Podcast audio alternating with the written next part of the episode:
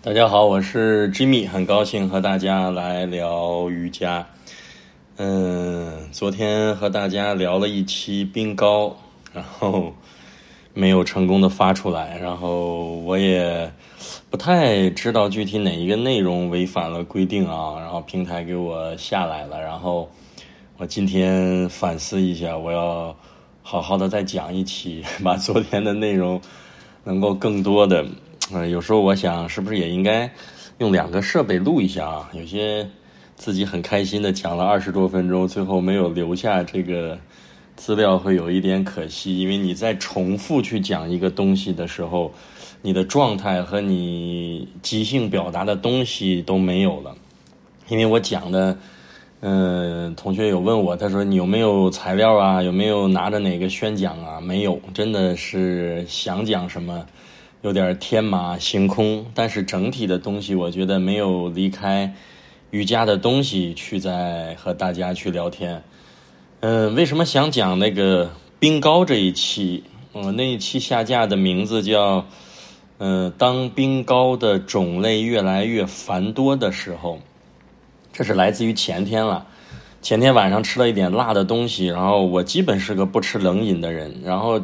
吃了就想买一个冰糕，觉得吃的很辣，然后突然觉得哎呀，吃一个冰糕应该很舒服，然后我就在楼下的便利蜂去冰柜里找，然后最后找了半天也没有合适的，然后我觉得不是各种巧克力呀，要不就是各种脆皮儿各种夹，而且我其实现在感觉看到冰柜里的冰糕是无从下手的感觉，我不知道大家现在有没有这种感觉。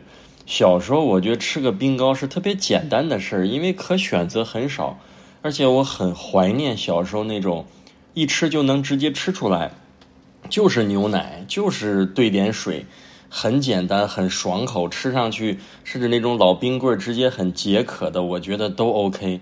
但现在我发现，昨天看了一下，前天了都是什么黑加仑。嗯，大麦若叶，我能想起来什么酵素，最后我奇奇怪怪的最后选了个叫清丽，还叫青柠什么的，哎呀，最后反倒吃到嘴里有一点酸，有一点甜，反正是感觉明显你就不知道你吃下去的是什么东西，掺杂了特别多的，他不知道是用什么方式来勾兑出来的那种口味儿，然后我突然发现冰糕吃起来。就没有那种乐趣感，或者说那种简单、很舒服、很爽口的感觉。我只是吃冰糕的时候想到了很多，就是从冰糕的这个选择，为什么现在做一个冰糕都是变得这么复杂，而且它的程序越复杂，它的花样越复杂。你发现冰糕的价格也很贵了。我昨天买了一个，前天。六块五还是七块？你随便看一个都是六七八九十的这个价钱。所以你发现这个冰糕的行业是不是也在内卷啊？就是冰淇淋的这个行业，而且现在的整个的商业的规模和发展，经济的形式就要不断的推陈出新，你不断的要求你的产品要有创新。要能和其他的同类别的产品能更吸引大家的眼球，吸引大家的胃口，其实是更多的激发你购买和这种品尝的欲望。所以在很怀念，真的是小时候吃东西那种简单的感觉，我觉得还是比较好的。也有一个说法，就是食物你越接近于嗯它原始初始的样子，它越健康。也就是这个食物，你第一眼看到它的时候，你能大概知道它是怎样加工出来的。而你当你这个食物你看到吃到嘴里，你都感觉不知道经过了多少道程序。其实你远离了食物最原本的给你的最简单的那个营养和口味，可能给身体带来的好处不多，反而危害是比较多的。为什么前面用了四分钟讲这个冰糕的纷杂呀？其实又要回到瑜伽。现在你想想，我们瑜伽的练习是不是也是这个模式啊？就是你选择的面太多了，这就让我想起来，在去年看那个瑜伽杂志，大家有没有这个 Yoga？就是这个那个彩页的那一本还不小，A4 纸那么大的，就讲过一个印度老师来中国的教学之路。嗯，这期杂志在我的这个工作室也有，后来有机会可以来看。就是他分享，他从瑞士凯诗来到中国北京教学，他就是教古典的传统的哈他瑜伽。然后教着教着，因为上课的人数，因为这个馆主的要求，因为他的练习传统的经典的练习，我也上过古典的哈他。真的很慢，很多都是从仰卧坐姿，动动脚踝，动动关节，然后简单的热身，然后做几个呼吸练习。一节课可能连一个汗珠子都没冒，然后很舒服，然后就休息术结束了。最后这个，呃，印度的这个瑜伽老师就被逼着学了火箭流，然后为了提高上课的人数，为了符合市场的需求。但是他非常的无奈，他也自己分享了，说在即使教了这样的内容，他还是特别怀念他的老师在瑞士凯诗教他的时候，如何用经典的方式去洗练、去教授，甚至去传播。但是因为生活的压力，因为收入所迫，所以不得不选择看似更吸引眼球的方式去传授。所以看到这块，我觉得也是符合我们现在。整个市场的这种练习的模式的，所以你发现瑜伽现在也会出现这种不断的推陈出新，要有亮点，要吸引眼球，让你不断的有新的刺激，让你在练习中找不同的感受，来增加这种瑜伽的销售。所以说，你说这个冰糕也好，和瑜伽的这种纷繁也好，是不是都是一类的问题？然后再回归到自己来想。如果现在瑜伽的流派还像一百年前或者更久远，只有哈达瑜伽的最简单的那种练习方式，我们怎么办？其实，当你的冰柜里只有一种像雪人那种的冰棍老冰棍的时候，我觉得你可能也不纠结，也没那么多的想法。当你看到了更多的时候，你反而这个纷繁的心不知道该定在哪里。所以人要有定数，这一个是太难太难了。但我觉得，既然走到了瑜伽的路上，我觉得你这种定、这种正念、这种培养，我觉得是不难的，因为你已经在了这条路上，就看你如何去看待瑜伽。就像前两天有同学问到我，他说：“老师，我练了四五六七八年了，嗯，现在感觉瑜伽的练习有瓶颈了。”怎么也突破不了了，怎么也都卡在某些体式上了，然后怎么办？嗯，这个问题听上去是不是还不错？没什么大的问题。我遇到瓶颈了，怎么突破？这个问题大家再仔细想一想，其实瑜伽遇到瓶颈了这句话就有没有问题？你细想有没有问题？我觉得是有问题的。如果我们练的是瑜伽的话。瑜伽怎么会存在瓶颈呢？瑜伽是没有过去也没有未来的，只有当下。那你给你的这个瓶颈，或者你设置的这个瓶颈，到底是什么呢？是一个体式吗？是解锁一个动作吗？所以每当问到这些问题的时候，我都特别喜欢陪这个学生聊一聊你为什么练瑜伽的初心，就是你当初是如何走向瑜伽垫的。你可能刚开始的时候，你就是一个。腰椎不舒服，你的肩颈痛，你甚至有一些遇到了家庭生活、工作的困难，心情不愉悦，想缓解自己的情绪等等，包括睡眠，你都是以这样的方式为了获取健康走到瑜伽垫的。最后走着走着，怎么还来到平静了？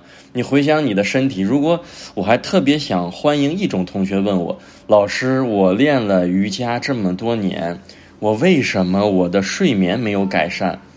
目前从来没有人问过我这样的问题，有没有说老师，我练了这么多年瑜伽，为什么我的心情还没有变得稳定？我练了这么多年的瑜伽，我为什么头脑的意识没有比以前变得更能可控？你看这样的问题是不是很少啊？问的大部分都是提示我怎么去解锁，我怎么去做？这个我觉得是很正常的，在不同的阶段对瑜伽的理解和你瑜伽的。获取的信息都是不同的，但是你想想，在瓶颈这个问题遇到的时候，如果你也有类似的问题，我觉得你要回归到初心去思考，你当年为什么练瑜伽？